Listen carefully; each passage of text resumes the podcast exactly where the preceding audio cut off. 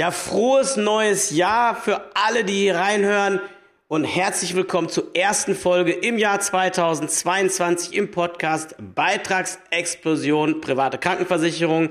Lasst uns gleich mit den guten Vorsätzen fürs nächste Jahr bzw. für dieses Jahr starten.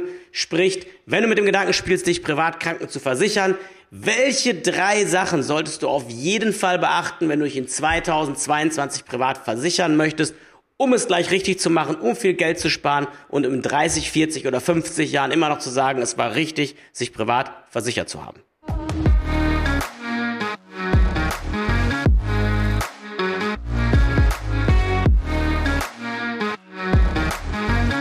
Ja, wenn du mit dem Gedanken spielst, dich privat zu versichern und dir die Frage stellst, was sind eigentlich die drei wichtigsten Punkte, auf die ich in jedem Fall achten sollte, wenn ich mich privat versichern will, dann fangen wir gleich an.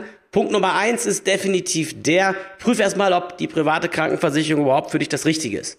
Bist du noch gesund und fit genug, damit du dich überhaupt versichern kannst? Oder hast du eventuell chronische Krankheiten, respektive schon solche gesundheitlichen Probleme, dass man eigentlich sagen kann, du kannst zwar in die private vielleicht noch wechseln, aber nur gegen horrende Aufschläge, respektive gegen Ausschlüsse, die man einfach nicht akzeptieren sollte.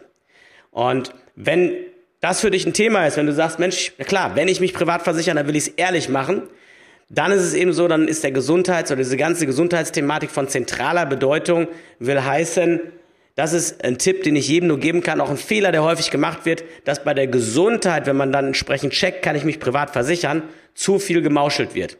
Dass der Vermittler dann sagt, ach, das ist doch alles gar nicht so schlimm, wir geben nur das und das an und machen mal eine Risikovoranfrage für dich und gucken, wie du versichert werden kannst. Das ist übrigens was, was du immer machen kannst, wenn du dir nicht sicher bist, hast eine Schilddrüsenunterfunktion, hast meinetwegen Schuppenflechte, Allergien oder was auch immer, kann ich mich überhaupt versichern? Dann kannst du überall anonymisiert eine Risikovoranfrage machen und findest vorher schon raus, ist dieser Punkt letztendlich mit der Gesundheit und kannst du dich überhaupt versichern in deinem Fall möglich? Also das ist einer der Punkte, der vor allem erstmal steht, hast du überhaupt die Voraussetzung? Und wenn wir Voraussetzungen sind, lass uns beim Punkt eins noch eine Sache ergänzen.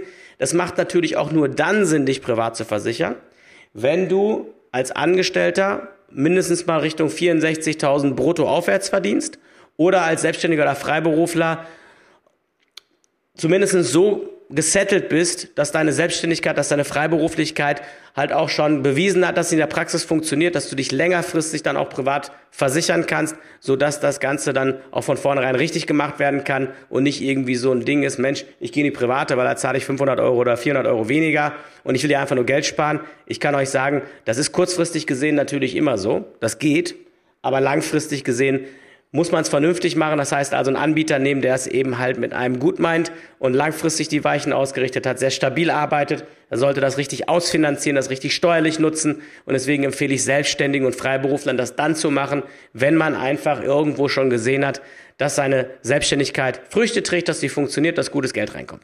Das ist der erste Punkt, wenn es darum geht, private Krankenversicherung, ja, nein, bringe ich die entsprechende Gesundheit mit, um mich überhaupt versichern zu können und ist letztendlich die Voraussetzung gegeben, dass ich gesundheitlich, respektive aber auch finanziell gesehen die Rahmenbedingungen erfülle, um überhaupt privat versichert werden zu können. Das, was du in dem Zusammenhang halt auch noch wissen musst, in der privaten Krankenversicherung wird jede Person einzeln berechnet. Also, keine Ahnung, du bist Familienvater oder Mutter von drei gesunden Kindern und meinetwegen selbstständig und fragst dich jetzt, soll ich in die private gehen? Ja, nein dann solltest du einfach wissen, in der gesetzlichen zahlst du einen Beitrag für alle, in der private zahlst du für jeden Einzelnen. Ja, das sind alles so Dinge, die man beherzigen sollte. Und wenn du noch jung bist und weißt noch nicht, wie wird's mit Familie und so, ähm, kannst du dir eigentlich merken, bis zwei Kinder ist die Welt meistens so in Ordnung, dass du preismäßig in etwa da bist, wo die gesetzlich auch liegen würde dann aber in der Regel mit deutlich besseren Leistungen. Ab drei Kindern legst du eigentlich einen Tucken drauf. Dann darf und sollte deine Motivation eher die sein, dass du sagst, ja, private Versicherung muss nicht unbedingt günstiger sein als die gesetzliche, aber mir ist Gesundheit wichtig, mir ist guter Gesundheitsschutz wichtig und dann ist das entsprechend in Ordnung, wenn du dich damit beschäftigst. Das ist Punkt eins. Das sind die Voraussetzungen. Punkt zwei und das ist das, was leider, leider für dich ein großes Manko ist, wenn du anfängst, das Netz aufzumachen, wenn du anfängst, Vergleichstests zu legen, wenn du dir Lektüre dazu reinziehst. Alles, was dort an Vergleichen zu finden ist, Bei wem sollst du ihn jetzt versichern? Welche Gesellschaft ist für dich die richtige? Welcher Tarif ist für dich der richtige?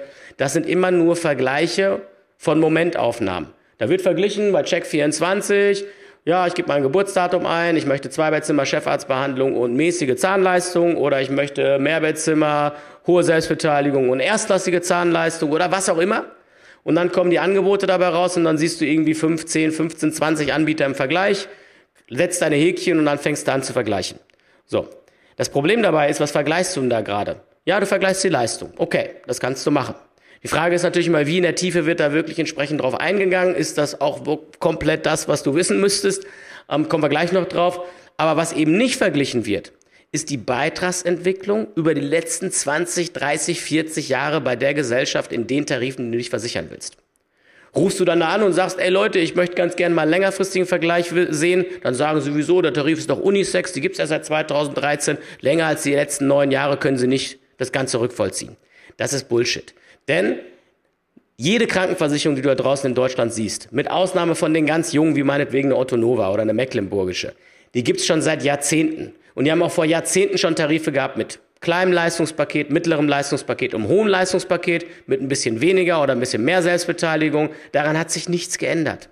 Das Einzige, was sich geändert hat, dass sie diese Tarife vor die Wand haben fahren lassen, aus strategischen Gründen oftmals, um temporär Marktvorteile zu haben, weil die günstig und besonders günstig kalkuliert, haben eine Zeit lang sich wie geschnitten Brot verkauft, sind aber längst geschlossen und führen fürs Neugeschäft nicht mehr angeboten und du kriegst nur das vorgelegt, was man heute wieder durch die nächste Sau, die man durch den Ort jagt, äh, und wo man wieder sagt, ey, ja, Preis-Leistung, ziehen wir alles ab, gewinnen wir jeden Vergleich und du denkst, du hast das Richtige gemacht, weil du dann hingegangen bist und hast gesagt, okay, die kostet 400 Euro, hat die gleichen Leistungen wie bei einem anderen Anbieter für die für 450, nehme ich doch die für 400 Euro.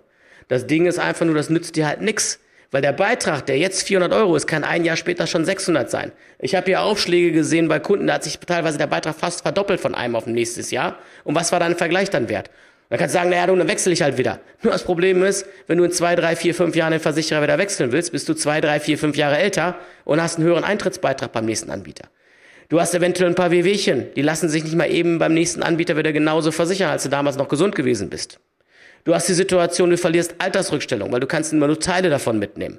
Von dem Guthaben, was du dir aufbaust, wenn du irgendwo was abschließt. Das heißt also, das, was du an Vergleichsmöglichkeiten im Netz findest, ist nichts wert. Egal für welche Versicherung du dich interessierst, stell immer die Frage und sag, ich möchte gerne über die letzten 30 Jahre sehen, wie hat sich der Tarifpreis leistungsmäßig entwickelt. Also Leistungen sind zwar gleich geblieben, aber wie hat sich der Preis entwickelt?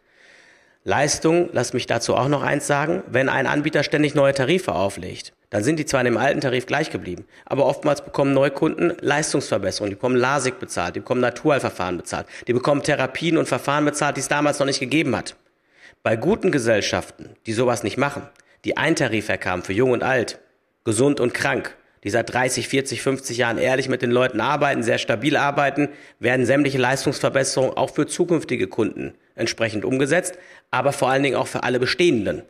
Das heißt also, da gibt's keine nachteilige Behandlung von Bestandskunden, so wie es bei Gas, Strom, Wasser und Telekommunikationskonzernen tagtäglich praktiziert wird, wird es in den meisten Krankenversicherungen auch gehandhabt. Da werden für Neukunden Verbesserungen durchgeführt und wir Bestandskunden gucken in die Röhre.